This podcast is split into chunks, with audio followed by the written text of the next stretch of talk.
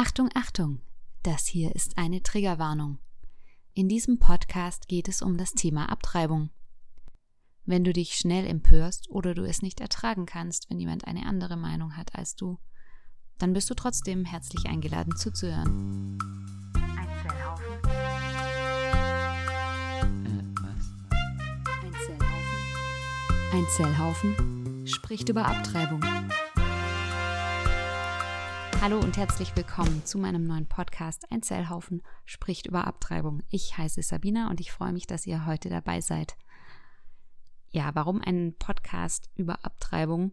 Ganz einfach, weil es in der deutschsprachigen Podcast-Landschaft noch keinen Podcast zum Thema Lebensschutz bzw. Abtreibung gibt. Also nein, so ganz korrekt ist es nicht. Es gibt einen ähm, Podcast von der Aktion Lebensrecht für alle, der heißt Live Talks aber es gibt, glaube ich, noch keinen in dem Stil, den ich plane. Also schon mal Spoiler vorweg. Es ist ein Pro-Life-Podcast. Es geht ähm, hier darum aufzuzeigen, dass Abtreibung eine Menschenrechtsverletzung ist. Ich werde ein paar steile Thesen nachher dazu aufstellen. Genau, aber noch vielleicht kurz, was sind meine Ziele? Was, was will ich bezwecken? Warum mache ich das Ganze? Ja, wie ihr vielleicht auch schon am Namen des Podcasts ähm, ablesen könnt, möchte ich provozieren, über das Thema nachzudenken. Ich möchte ähm, euch herausfordern, euch eine Meinung zu bilden. Es gibt echt total viele Leute, die haben nicht wirklich eine Meinung dazu oder trauen sich nicht, sich eine Meinung zu bilden. Und dazu muss man natürlich auch sich auskennen. Ich bin jetzt nicht die Expertin in Deutschland für das Thema Abtreibung und Lebensschutz, aber ich habe mich ein bisschen eingelesen, ich kenne mich halbwegs gut aus und ich weiß auch, wo man Antworten auf Fragen findet. Deswegen, ja, habe ich es mir zur Aufgabe gemacht, zu bilden, selber Fragen zu stellen und eben diese Botschaft des Lebens zu verbreiten. Ähm, ja, das, das Ziel der ganzen Pro-Life-Bewegung ist es ja nicht nur irgendwelche Gesetzesänderungen hervorzuführen, sondern wirklich in den Köpfen und in den Herzen der Menschen eine Kultur des Lebens zu schaffen. Es soll wirklich bei den Menschen ankommen, welches große Unrecht Abtreibung ist und was, ähm, ja, was stattdessen gute Alternativen und Lösungen sein können, wie wir eine Gesellschaft schaffen können, in der jeder unabhängig von seinem Entwicklungsstadium ein unbedingtes Recht auf Leben haben kann. Und wir auch nicht dann Frauen oder Mütter darunter leiden müssen, sondern wir alle gut damit leben können. Also sorry, falls ich dich jetzt enttäuscht habe, falls du vielleicht etwas anderes erwartet hast, aber ich freue mich trotzdem, dass du bis hierhin gehört hast. Und dann wird es vielleicht jetzt nochmal spannend für dich, denn jetzt kommen meine drei steilen Thesen. These Nummer eins: Abtreibung ist keine Frage von Frauenrechten, sondern von Menschenrechten. Es geht hier nicht nur um das Recht einer Frau auf Selbstbestimmung, sondern es geht genauso um die Frage nach dem Recht auf Leben des ungeborenen Kindes. Und daraus ergibt sich, dass aus der Pro-Life-Perspektive Abtreibung die größte Menschenrechtsverletzung unserer Zeit ist. Das Ganze steht und fällt natürlich mit der Frage, ab wann ist der Mensch ein Mensch und ab wann stehen ihm Menschenrechte zu. Und mit dieser Frage, die wirklich äh, unendlich komplex ist, ähm, möchte ich mich nicht jetzt tiefer beschäftigen, sondern in der nächsten Folge, denn das ist eigentlich der, die Grundlage der ganzen Diskussion.